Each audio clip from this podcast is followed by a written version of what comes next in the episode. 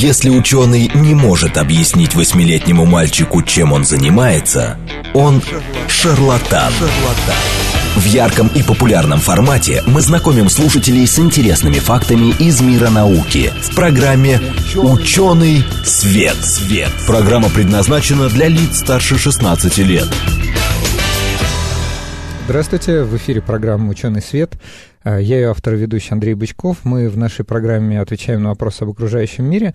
И сегодняшняя наша тема, она такая, вроде, с одной стороны, очень а, а, это то, о чем сейчас много говорят, и лично я, например, чтобы заранее уже как-то, так сказать, подготовить наших слушателей. Лично я за последние два года трижды обучался онлайн, и я вижу, как, там, не знаю, цифровизация приходит в образование, или, как сейчас модно говорить, диджитализация, но э, я знаю части коллег, э, что происходит какое-то разочарование в этих технологиях. В общем, вот, вот со, со всем этим массивом так сказать, данных, а, правильно или неправильно называть онлайн-образование, не онлайн-образование, диджитализация образования, насколько она, а, на, каком мы сейчас находимся этапе, насколько это вошло в современные, там, не знаю, университеты школы, мы поговорим, значит, с человеком, который знает об этом все и даже больше.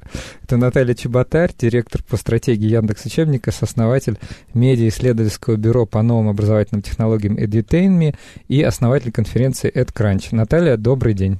Здравствуйте. Да, спасибо, что к нам пришли. Вы, кстати, к нам уже второй раз приходите в нашу программу. Спасибо, что зовете. Да, а, значит, все-таки, а, вот я говорю, я даже, видите, я был в затруднении в первой части с, по поводу даже формулирования э, направления, потому что ну, я мыслю, я как человек, который мыслит старыми категориями. У меня было, значит, традиционное образование, потом я услышал про э, дистанционное образование, да, то есть про попытки в, перехода, э, значит, традиционного образования, перевода на некие цифровые рельсы. Вот. А сейчас все говорят э, вообще о каких-то новых там подходах. Э, как это вообще правильно назвать? Вот, и, э, так сказать, э, вот мы с вами заранее обсуждали, вы говорите, что были некие мифы, да, тоже вот заблуждения, которые повторялись из года в год, и они уходят. И что вот это за мифы? В общем, целую кучу вопросов задал. Теперь придется вам э, отвечать на них. Ну, я бы сказала, что вот, мне кажется, по крайней мере, по моим ощущениям, потому что, что мы видим в Яндекс учебнике, которым пользуется уже миллион детей и 100 тысяч учителей по всей стране, ну, у нас, правда, много данных про то, как реально обстоят дела. Не говоря уже про то, что ну, я и команда постоянно исследуем по-разному все, что происходит. А вы, кстати, нам расскажете немножко слов про Яндекс учебник не на, на, не на правах рекламы, а просто потому что мне про это интересно. Я действительно не сталкивался, не знаю, как он работает. Ну, База, в базовом описании это сервис для учителей с задачами и заданиями по математике, русскому, сейчас еще музыке и еще по, по культуре. Он бесплатный? Это бесплатный и будет бесплатным. Это часть такой социальной ответственности Яндекса, образовательной инициативы Яндекса, которая вот за три года мы планируем довести число предметов до 10. Угу. Но вот нам часто говорят, почему вы называетесь учебник, если вы задачник. Да. Это в русском и в математике. Или почему вы называете сервис, хотя у вас в музыке совсем вообще все другое, ага. и непонятно, как это вообще должно называться. Ну, потому что часто люди говорят образовательная платформа, Угу. Что это? Это может быть сервис, э, где ставят оценки, электронный журнал. Это может быть да. система учета прихода, ухода преподавателей и учеников с контролем расписания. Это может быть какая-то система, где выкладываются курсы. Под этим, под словом платформа может быть абсолютно все, что, все, угодно. что угодно. И э, при этом сказать, что учебник, вот он, вот учебник в том привычном смысле, в котором все по ним учились, при переходе в цифру, угу. он вроде бы выполняет отчасти те же функции, но обогащается еще другими. То есть это содержание, вот задания, теория, разные, разные, разные так, дидактические единицы, обогащенные э, цифрой и тем, что они тем, сам, сам факт того, что они переносятся в цифру, дает возможность собирать о них больше данных, больше информации. Вот процитирую вам ваш, э, вашу строчку из э, манифеста вашего. Привычное понятие учебник сохраняет смысл исключительно как подборка образовательного содержания разного типа. Вы в этом смысле делаете э, Яндекс учебник? А, Да, отчасти. То есть это, безусловно, подборка. Она очень редакционная. То есть, э, ну, понятно, что это невозможно вот просто агрегировать, что не любой человек э, и не любой учитель может э, писать задания, которые будут потом использовать все, что это все-таки очень профессиональная работа. У нас большой штат методистов, нейропсихологов, аналитиков, психометриков, которые Даже проверяют, что, ну, это те люди, которые, ну, у нас, по крайней мере, смотрят за тем, чтобы задания действительно показывали, что происходит. Потому что вот, опять же, вот что, что сейчас что сейчас мы наблюдаем, что вот раньше образовательная программа, любая, написанная, mm-hmm. рассказанная, это такой был огромный какой-то черный ящик разной длины, иногда размером с учебный год, да. ну или хотя бы четверть, да. а, в котором, ну то есть вот либо она хорошая, либо она не очень хорошая. Все, как ее еще можно описать. А сами учителя ее уже подстраивали под свои нужды. Подстраивали или не подстраивали, мы даже не знаем, не знаем на самом деле про это. А, что мы знаем, что, например, вот а, проводя так называемый дискриминати... анализ на дискриминативность, который мы проводим, а, исследуя задания, конкретно mm-hmm. по математике и русскому, мы обнаружили, что ну, порядка 5% заданий не показывают ничего. Что это значит? Что двоечники, условные двоечники, условные отличники решают одинаково эти задания. Как интересно. Ну, значит, с ним что-то не так. Или mm-hmm. какой-то хаотичный разброс в решениях, которым, которым нет никакой логики. То есть ребенок отлично совсем справлялся, а потом какие-то непонятные провалы, ничем не объяснимые. А, на, наверное, с этим заданием что-то не так, наверное, оно, ну, наверное, его стоит поменять. А, и вот количество а, заданий, контента, каких-то ну, учебных модулей, которые не влияют на результат, не оказывают никакого ни позитивного, ни негативного действия, а, оно достаточно велико, и, и, а точнее мы даже не знаем, какое оно на самом деле. Мы только сейчас начинаем это узнавать, потому что мы контент, не весь, но часть mm-hmm. его, можем перенести в цифру. А дальше сам факт того, что он цифры, дает нам данные о том, что, как, как им люди на самом деле пользуются. И это прям целые разные, разные данные разного уровня. То есть и то, и как его дети решали, с какой попытки они справлялись, сколько времени у них занимает выполнение домашнего задания. А, бросает человек сразу решать и сдается, и не пробует даже дальше исправиться, или он упорно решает, но что-то не происходит. А эту информацию собирает э, учитель или ее автоматически собирает система, потому что ребенку все равно приходится все это делать в онлайне?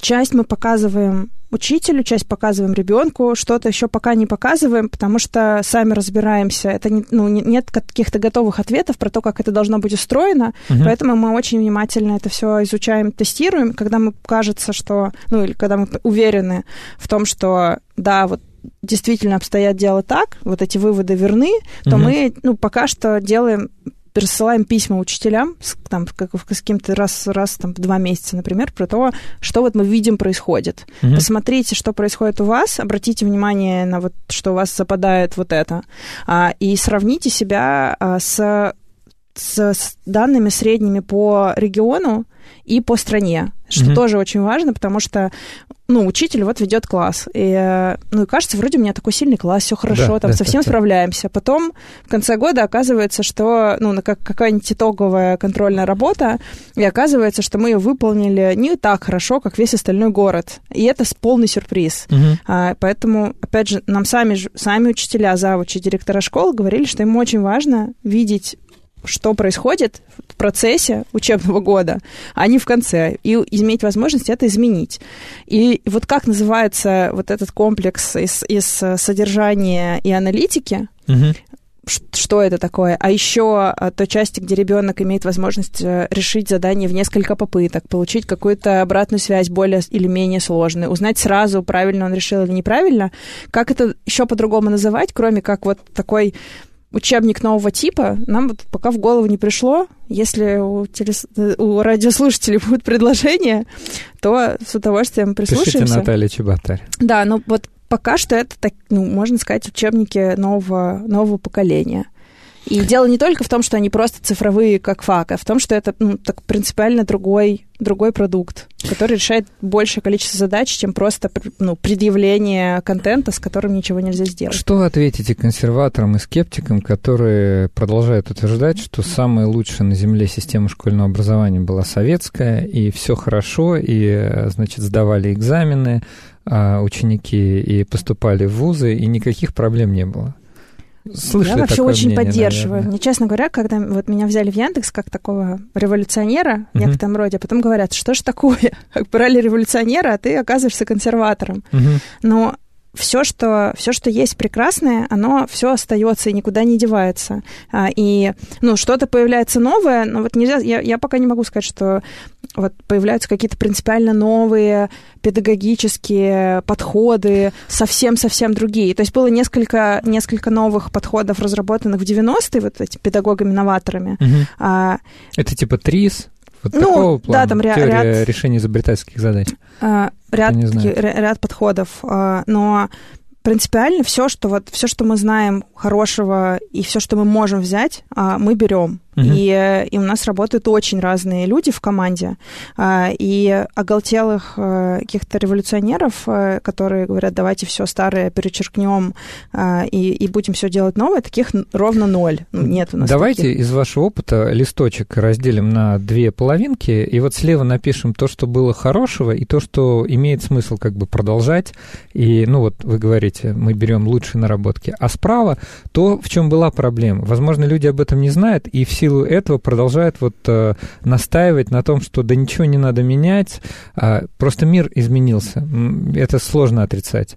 Вот какие были хорошие в классическом школьном, российском, советском образовании? И э, что все-таки, на ваш взгляд, э, стоило бы поменять?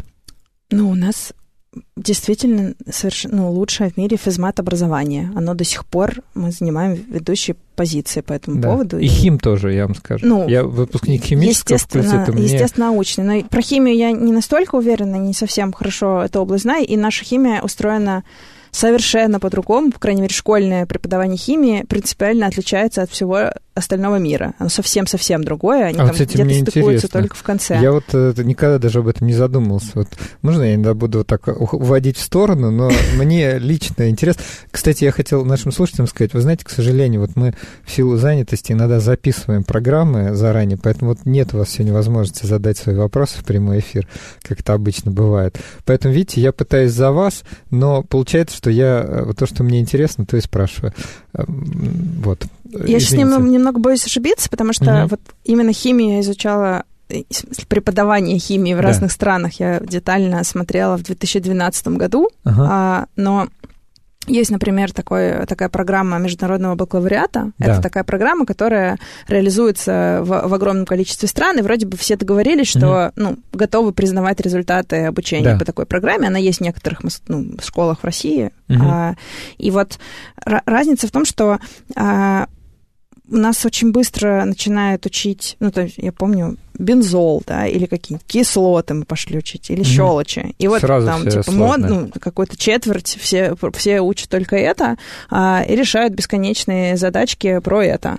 А, очень мало, очень мало практики, очень мало связи с реальным миром, Мгм. а, и задания могут быть довольно сложные, а, но на, очень теоретическом И уровне. непонятно, к- где они вообще применяются. Да, без, без привязки к реальности. А, Уравнять, э, подобрать коэффициенты для уравнения окислительно-восстановительного там... но- ну, вот заучивание, заучивание реакций. э, программа международного бакалавриата, и, ну, и, и программы ну, в большинстве стран, которые э, идут, там, не знаю, ну, если сравнить по те, те, кто лучше всего показывает результаты в ПИЗе, Мгм. она более практикоориентированная, более естественно-научная, она сильно проще в начале, Мгм. но вот в конце она все равно примерно приходит, Приходит к, тем к же самым, к тем же самым результатам. Только за это время а, ну, дети в других странах успели это все, ну, я не знаю, на самом деле они успели это потрогать, но, по крайней мере, это более доступно, бли- приближено к жизни, к быту, там, как химия в еде, химия в быту и, и, ну, и много-много другое.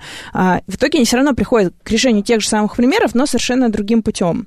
А, ну и ну, правда, химия не, не, не, не самый, ну, то есть не тот предмет, где я прям действительно хорошо разбираюсь, просто Мгм. эта разница точно есть. Есть.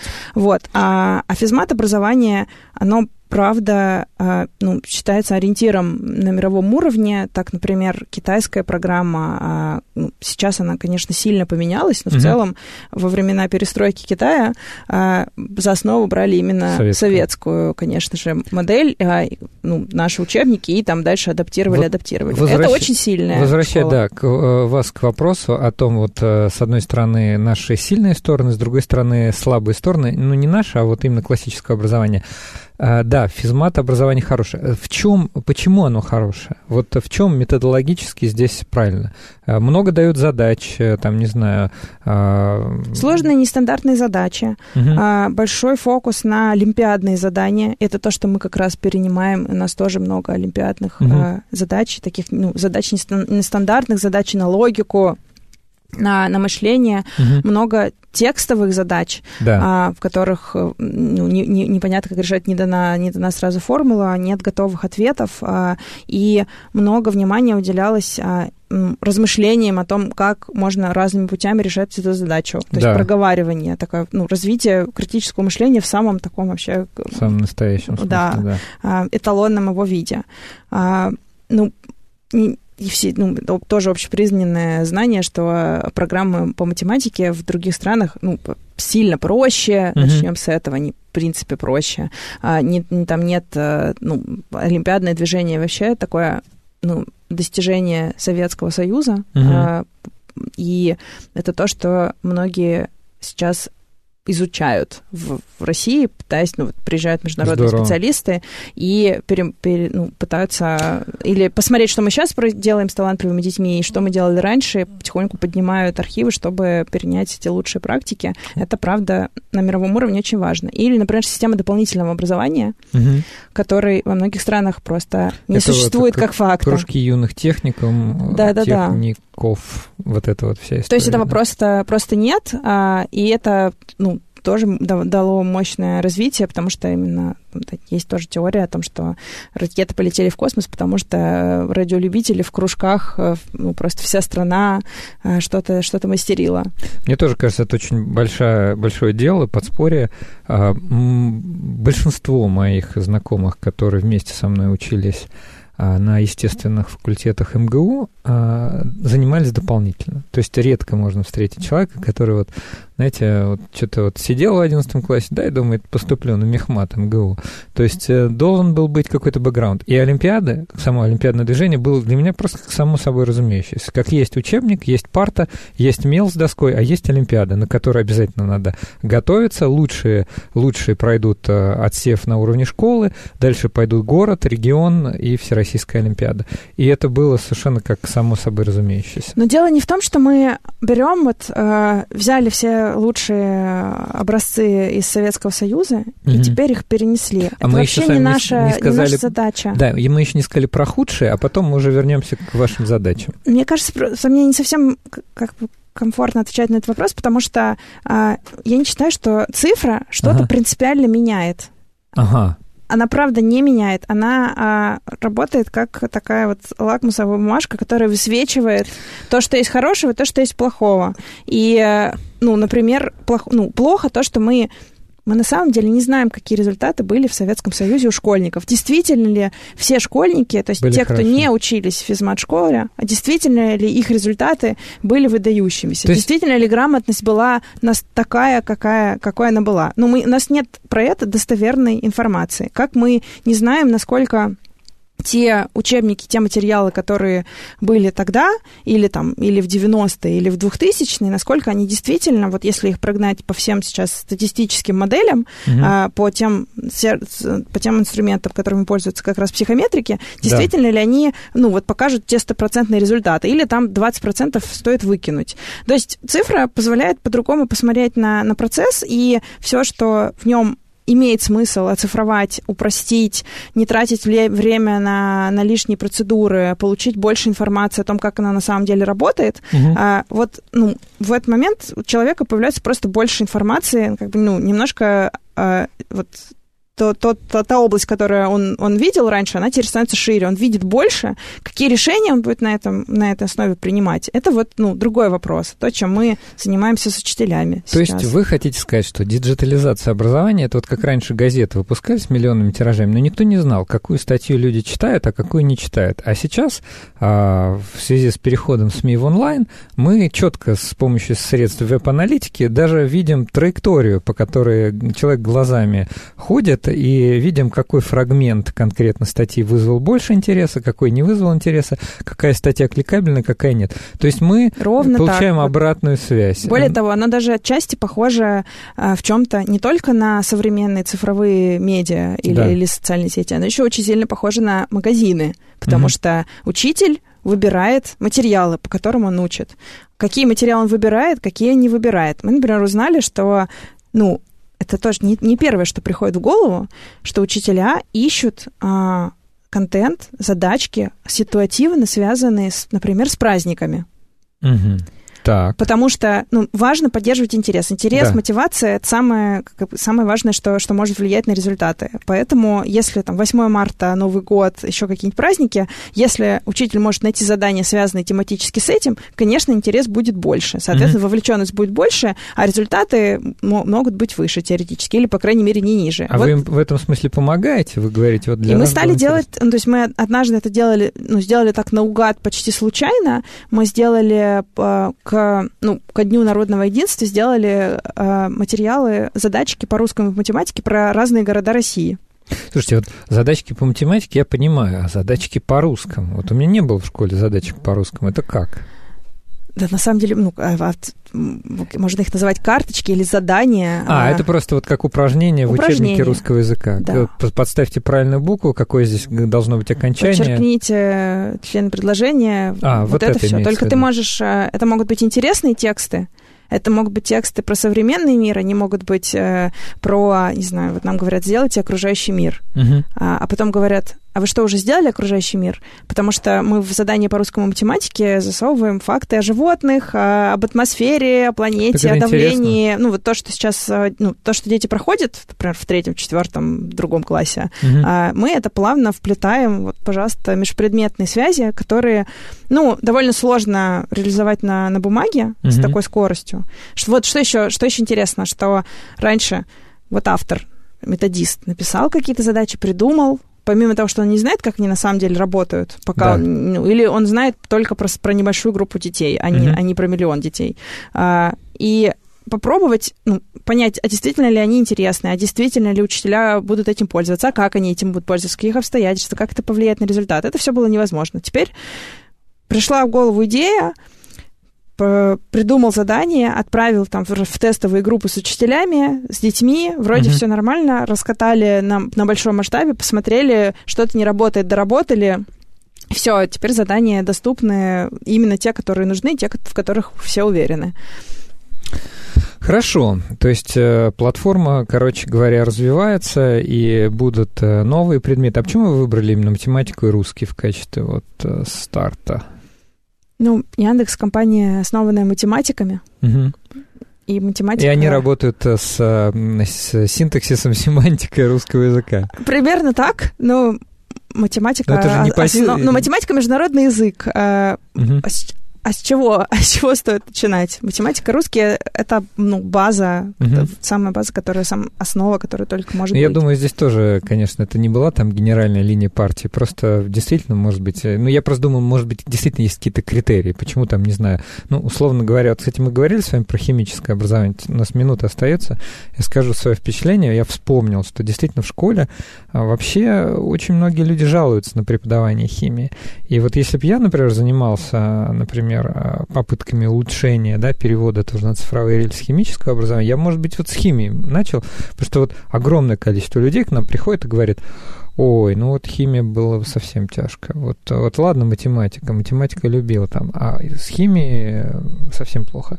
Вот почему бы, например, бы не взяли химию, а, я думаю, мы это, может быть, тоже обсудим во второй половине. Я пока Скажу, что у нас в гостях Наталья Чеботарь, директор по стратегии Яндекс Учебника, сооснователь медиа-исследовательского бюро по новым образовательным технологиям EduTainMe и основатель конференции EdCrunch. А мы сегодня говорим вот о диджитализации, в том числе школьного образования, обо всех этих, в общем, современных модных образовательных технологиях услышимся после перерыва. В ярком и популярном формате мы знакомим слушателей с интересными фактами из мира науки в программе «Ученый свет». свет.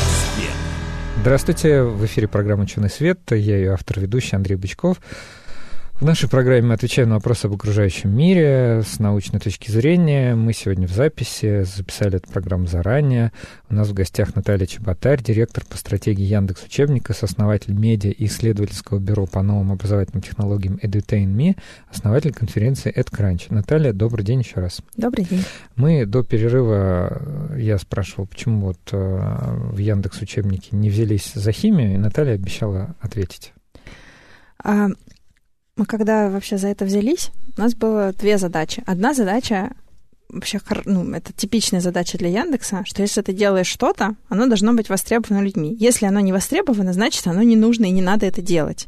Поэтому мы себе ставили задачу mm-hmm. сделать продукт, сервис какой-то, которым будет пользоваться большое количество детей и учителей. Mm-hmm. Ну, и вот эти цифры, которых мы достигли, это вот миллион детей и там около 100 тысяч, тысяч Про... учителей, mm-hmm. это, ну, хороший результат, который подтверждает, что, ну, сколько было волн цифровизации и сколько, Абсолютно. значит, пытались на учителей это все приземлить. Какие-то доски электронные за Да, вот это все и, ну, то есть, а мы сделали вещь, которая учителям, ну, казалось, действительно нужна. Это важно. А, а второе, такая вторая задача, которую мы не могли себе не поставить как как компания, которая основана математиками, в которой очень много людей преподает. И ну, вот, это совершенно не случайно, что мы вот не просто взялись за образование как за бизнес, а потому что это ну, для нас очень важная такая социальная тема. И второй нашей задачей было показать а, учебный результат – то есть можно сделать супер популярный сервис, а, не знаю, да, да, где будут подсказки к домашним заданиям. Или там, ну, все что угодно можно сделать, любую, любую чушь, которой будет пользоваться Яндекс миллион подсказки. человек. Да, Яндекс готовые домашние задания. А, все что угодно может быть. Поэтому вот было важно не просто сделать э, массовый продукт, а сделать такой продукт, который Пол... действительно будет помогать повлиять на итоговые результаты что такое, дальше вот начинается вопрос, а что такое вот этот образовательный результат? Нет, про, про это в мире согласия все еще, вот. потому что, ну, это может быть результаты итоговых, э, итоговой оценки. Ну, придется ждать 11 лет, пока наступит ЕГЭ. Так. А, или, ну, то есть вот вообще, и, и что такое? Есть вот знаниевые результаты, есть так называемые метапредметные результаты, которые вот не про знания, слова. про всякие умения, компетенции. Есть всякие навыки 21 века, вот это критическое мышление, креативное мышление. Как и, было еще измерить. И много всего такого. И э, вот сейчас как раз, вот прям пока мы сидим, э, проходит э, форум экспертов по функциональной грамотности, где собрались вообще, ну, их, их очень немного, это такой, на самом деле, очень маленький форум, а, где собрались люди, которые а, занимаются в том числе международными системами оценки разных видов а грамотности. Что такое функциональная грамотность? Я сейчас не, ну, не подпишусь за идеально правильное определение, но по смыслу ну, а, их, там, их выделяют шесть. Это читательская грамотность, насколько ты вообще понимаешь а, разные виды текста, умеешь делать выводы, отличаешь, угу. а, ну, если, если в тексте написано, что это мнение какого-то человека, или не написано, но ты понимаешь, что это мнение, а не факты, отличаешь вот эти вещи, вот, вот это читательская грамотность. Есть математическая грамотность, с ней как-то более все понятно. Есть э, креативное мышление, и можно сказать, творческая грамотность. А, что это такое? Это вот совсем-совсем новая вещь, а, которая... Ну, кажется, что человек должен... Ну, все, по крайней мере, работодатели сходятся во всем мире на том, что креативное мышление — это очень важно, важный навык, критический, чтобы человек мог принимать решения в Конечно. ситуациях, в которых это решение заранее неизвестно, и когда нет алгоритма. Кажется, мы уже все живем в таком мире, кажется, уже нет сомнений, Абсолютно. что это нужно. А как этому учить? А, или как это измерять, вот, вот в чем вопрос. А, есть глобальные компетенции, это а, умение жить, ну, в разных странах это немножко по-разному к этому подходит, ну, это более-менее умение жить в гражданском обществе, то есть вести себя как гражданин, не знаю, понимать, как устроены налоги, ну, финансовая я... грамотность э, туда же, к этим функциональным У нас же якобы относится. есть какие-то предметы из серии граждановедения, обществоведения, где вроде как этому учат. Ну, а, дело в том, что учат скорее все-таки, ну, по крайней мере сейчас, большей части в школе учат знаниям. Угу. И в меньшей степени, хотя этого требует стандарт, но вот это такая непроясненная область, а, учат именно навыкам, и потому что до сих пор непонятно, как их оценивать. Вот какие-то научились чуть-чуть, чуть-чуть лучше оценивать, какие-то mm-hmm. это, ну, это правда сложный такой исследовательский вопрос, а, вопрос тестирований на большом количестве участников, а, анализа этих результатов. Ну, то есть это не то, чтобы мы тут какие-то отстающие, правда, во всем мире в весь рост встает эта задача. Для меня всегда вот это самого было интересно, и мой преподавательский опыт, а, значит, задавал, давал такой вопрос по эффективности оценивания разных видов знаний с помощью привычных методик. Если, например, по какому-нибудь, не знаю, программированию можно сделать очень эффективный тест, который на 99% бы давал картину, насколько человек знает, не знает, то насколько это можно сделать по какому-нибудь обществоведению, а, для меня это вопрос. Вообще, по-хорошему, Нельзя, потому что, потому что вот в Яндекс не принимают э, программирование по тестам. Все равно, то есть у нас так проходит, uh-huh. так при приеме на работу проходят секции, uh-huh. там их много, много да. уровней, и, и в итоге человек, который нанимает э, программиста, смотрит на то, он может неправильно решить, но зато uh-huh. он классно думал зато он а, думал нестандартно а, и мог бы прийти, ну, то есть он пришел, может быть, за, за отведенное время пришел не, не к тому решению, которое, к которому нужно было прийти, угу. но зато он а, правильно или, или хорошо мыслил. Это важнее, чем итоговый результат. Ну, то есть смотрит, конечно, все в совокупности, угу. но сказать, что даже по программированию вот есть просто тест, а, там меняется все каждый день. Каждый день появляются какие-то новые, ну да, новые языки даже. Я вот не, я не программист, но это очевидно постоянно меняющаяся область. Э, и, и сейчас уже трудно сказать, какая область не меняется. То есть в Яндексе подход, э, как эти задачи со звездочкой, олимпиадные задания. Мне э, кажется, я, мы уже живем, уже у нас такая жизнь со звездочкой, потому что все, нет никаких готовых ответов ни на что.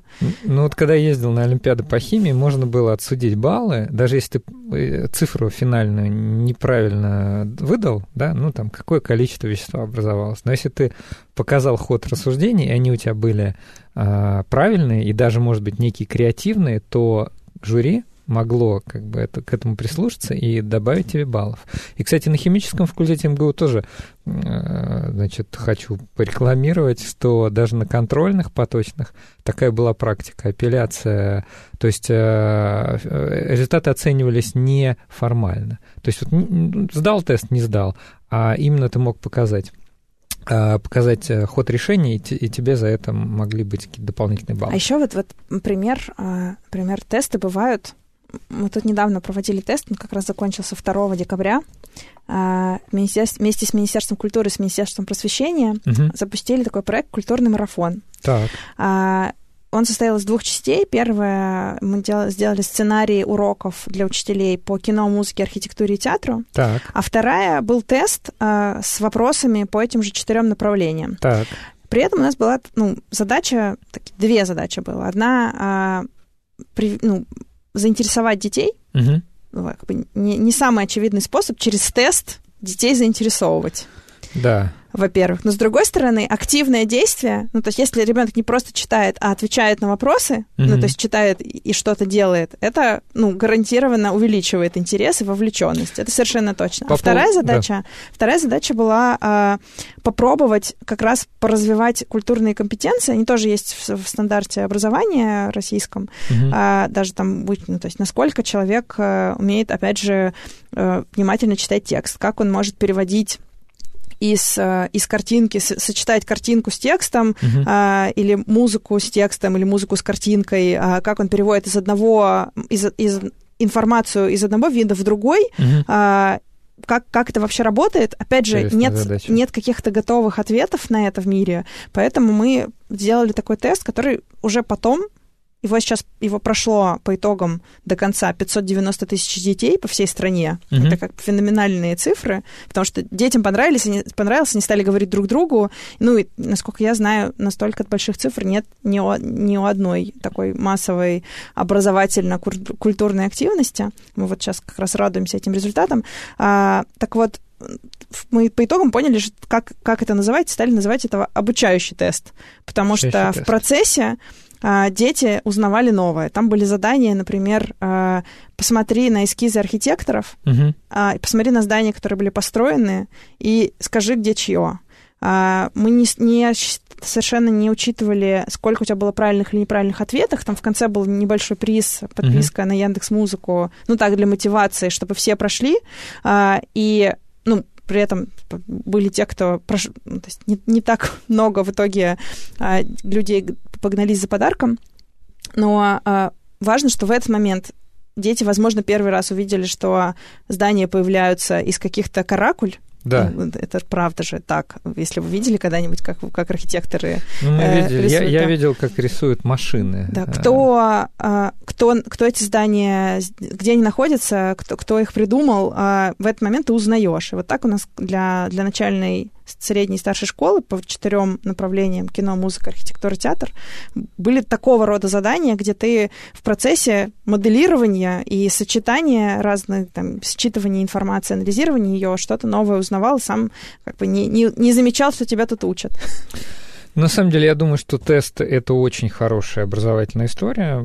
Опять же, из опыта своих каких-то проектов, с которыми я сотрудничал, есть такая тоже, так сказать, социально ориентированная а, а, международная акция «Открытая лабораторная», где я вот там участвовал в качестве редактора. Мне кажется, тут тоже люди приходят для того, чтобы получить такой фан своеобразный, ну, расслабиться, отдохнуть, заодно проверить свои знания, но в процессе этой проверки знаний мы подбирали такие вопросы, чтобы они узнавали еще, еще, еще. Поэтому мне кажется, это очень логично. А вот что я хотел спросить. А, из тех материалов, которые мы с вами обсуждали, из общения с вами, я услышал несколько терминов, которые меня заинтересовали. Не могли бы вы их пояснить? Например, бесшовное оценивание. Вот что это такое?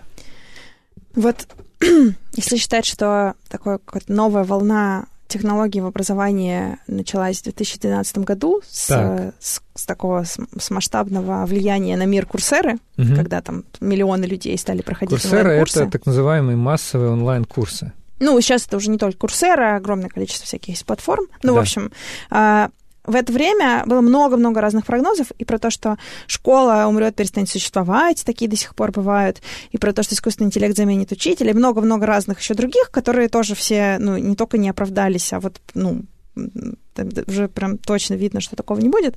А, а некоторые вещи, которые технологически довольно простые, но mm-hmm. вот пока что вся, вся система еще не перестроилась, и мало где в мире это есть, такие только отдельные значки, такие звучки бывают про это. Это ну, так называемая модель бесшовного оценивания. Что так. это такое? Ага. Если ребенок или взрослый а, в процессе обучения в офлайне и в онлайне угу. решает, ну, то есть в офлайне он делает какие-то коллективные занятия, проектные, там все-все, а, в онлайне он там решит какие-то задачки, симуляторы, ну, все, что там может быть, отвечает mm-hmm. на вопросы. А, если он это делает регулярно, и система знает о том, что он действительно работал, старался, как, с каким, как, как у него идет прогресс, mm-hmm. то странно ждать 11 лет, чтобы потом измерить, что он на самом деле себя представляет, да какие даже... его на самом деле знания. Но это, в принципе, странно. Год... Странно узнавать а, в конце вот учебного года о том, что с человеком что-то не так, что его успеваемость не очень хорошая. Но это же элемент нашей вот как раз той традиционной системы, что в конце года тебя ждут экзамены, у студентов сессия, у школьников свои какие-то там экзамены контрольные. Ну, с одной стороны, никто не будет отрицать, что итоговые контрольные нужны, ну, угу. потому что нужно как-то определять, кто пойдет в институт, а кто не не пойдет. Ну, да. там, да, понятно. Но они могут быть гораздо менее стрессовыми и важнее, а, как, ну, какой у человека прогресс. Сейчас они причем а... очень стрессовые, потому что фокус делается на абсолютно странных вещах. Вот даже те люди, которые не проходили вот эти вот современные тесты, да, мне кажется, э, нервов на экзамене было меньше, потому что сейчас формализовано даже цвет ручки, толщина, значит, с, э, толщина с, с слоя, который она должна оставлять, потому что э, система автоматизированно сканирует, и если там будет слишком тонко написано, а, не получится это считать автоматизированно. И получается, что такое количество надо соблюсти критериев, что бедные дети, мне просто их искренне жалко. Ну, в общем, помимо задачи итогового контроля и финального решения, а, да. есть еще задача, собственно, научить человека. И... Как это неудивительно. Да, да. И Научить человека гораздо проще, когда ты понимаешь на разных уровнях, а, ну, возьмем завуча даже в школе, да, да он не может проследить, что происходит в каждом классе. Угу. И учитель, который ведет много классов параллельно, не может проследить, что происходит с каждым ребенком. Да. Ну, поэтому, ну, либо ориентируются на лучших, либо ориентируются на средних, ну, редко когда ориентируются на, на отдельных слабеньких. Угу. А, при этом все дети абсолютно разные. Ну, это, это не просто слова, потому что всех по-разному созревает мозг с разной скоростью. Есть люди, которым просто больше времени нужно на переваривание информации, зато потом они выдают другие, другого уровня глубокие результаты. Ну, то есть тут это вообще, темп речи, вообще темп не, про ско- не про скорость. Да? Нельзя да. сказать, что вот люди быстрые преуспевают в жизни, а медленные нет. Да? А почему тогда в школе все должны учиться с одной скоростью? Мы ожидаем, что все с одной скоростью будут показывать стандартные одинаковые результаты. Тут важнее, или там мы ожидаем, что оцениваем учителя по итоговым результатам его класса. Угу. Но разным, разные дети пришли в, совершенно, ну, в разном состоянии. Кто-то э, много болел, пропускал. Угу. Кто-то, правда, учится медленнее, у кого-то другие ну, сложности в семье, дети с, э, с ограниченными возможностями здоровья. Миллион есть причин, э, по которым ребенок может э, не успевать идти вот по вот этой стандарти... по, по одной по стандартизированной шкале вместе со всеми, а идти чуть-чуть, ну, то есть все идут немного в разнобой. Угу. Вот бесшовное оценивание позволяет собирая информацию о прогрессе каждого ребенка, понимать вот эти негативные тенденции, или понимать, кто где, в каком месте нуждается в помощи, где отстает, и дальше думать не в конце года о том, что же мы будем делать с теми, кто плохо сдал, как угу. это происходит. Вот в конце года все провели... А, там... И вдруг у нас обнаружились нет, двоечники. Нет, это еще не вдруг. Вначале э, все провели эти итоговые работы, потом они куда-то их отправили, а потом через месяц, например, они к ним возвращаются, уже когда все, ну, то есть все дети ушли, и ну, подступиться к решению этой задачи можно только в начале следующего учебного года. Вот это все время куда-то потратилось, ну, и, и бесполезно. Гораздо удобнее сразу понимать, что происходит, там, не знаю, раз в месяц смотреть на эти цифры или там постоянно. Как Иметь такую можно? панель приборов, да. а, которая показывает, ну, вот где красным загорается. Нам даже сами завучи, ну, не совсем в такой форме, но более-менее там в, в, в долгих разговорах рассказывают, вот было бы здорово, если бы у меня был такой вот, правда, как панель приборов, где загораются красные лампочки, когда кто-то начинает там, отставать. От, отставать. А неужели у них сейчас или раньше не было этих инструментов? Вот а, какие-то поточные контрольные работы, самостоятельные работы, маленькие тестики, которые даются в начале урока? Или учителя этим не пользуются? А вот а, мне просто интересно, неужели э, э, этого уже не было? Ну, если говорить про, про завуча и да. именно эту позицию, Завуч, то, естественно, этого все не видят. То ну вот сейчас завучи часто руками заполняют э, огромное количество разных ведомостей, угу. а, и не всегда ты успеваешь, ты успеваешь заполнить, но не всегда успеваешь проанализировать, что угу. там. Или ты успеваешь понять, что что-то идет не так, но не успеваешь поговорить. Угу. А, какой-то такой удобной системы, в которой а, все видели бы, ну, то есть и учитель, и завуч а, видели, где есть проблема, и, например, как это происходит тоже ну, в, в ну, в других странах, э, например, э, где, где такие системы ну, начинают внедряться, mm-hmm собираются консилиум, как медицинский, угу. разных учителей параллели, и там с завучами. Ага. Бывает, что еще там есть парное преподавание по-разному. Собираются специалисты и смотрят, так, у нас вот есть дети, которые у нас в красной зоне находятся, или в оранжевой, да, в оранжевой Понятно. зоне тревожности. Давайте решим, что мы будем делать. Они придумывают план интервенции, так называемой педагогической интервенции на месяц. Ну, на, или как решат, да, вот мы с этим ребенком будем дополнительно заниматься, или мы их угу. объединим в специальную группу, или мы поговорим с родителями. Ну, каждый раз решают, что они там вместе сделают, пробуют это сделать, смотрят, через месяц собираются, какие результаты. Таким образом, они могут в процессе ну, на эти результаты влиять. А, ну, сравнить это с позицией, когда мы, значит, все, все, что ребенок делал э, до сих пор, ну, угу. считаем, что это просто была учеба, а да. а потом у нас наступает вот итог, и в итоге мы узнаем правду, а потом уже не можем ничего сделать с этими результатами. Понятно. А вот компетентно ориентированное обучение это то же самое или это что-то совсем другое? ну, это совсем другое, но связанные вещи. Тоже, вот кажется, что так, приход технологий в, в сферу образования э, позволяет какие-то ну, очевидные вещи неправильные, которые ну, просто так были устроены, и, все, и мы все с этим мирились и привыкли, просто сделать, ну, друг, исправить ситуацию. Ну, например, ребенок не успел, не освоил, не получилось у него что-то с темой. Угу.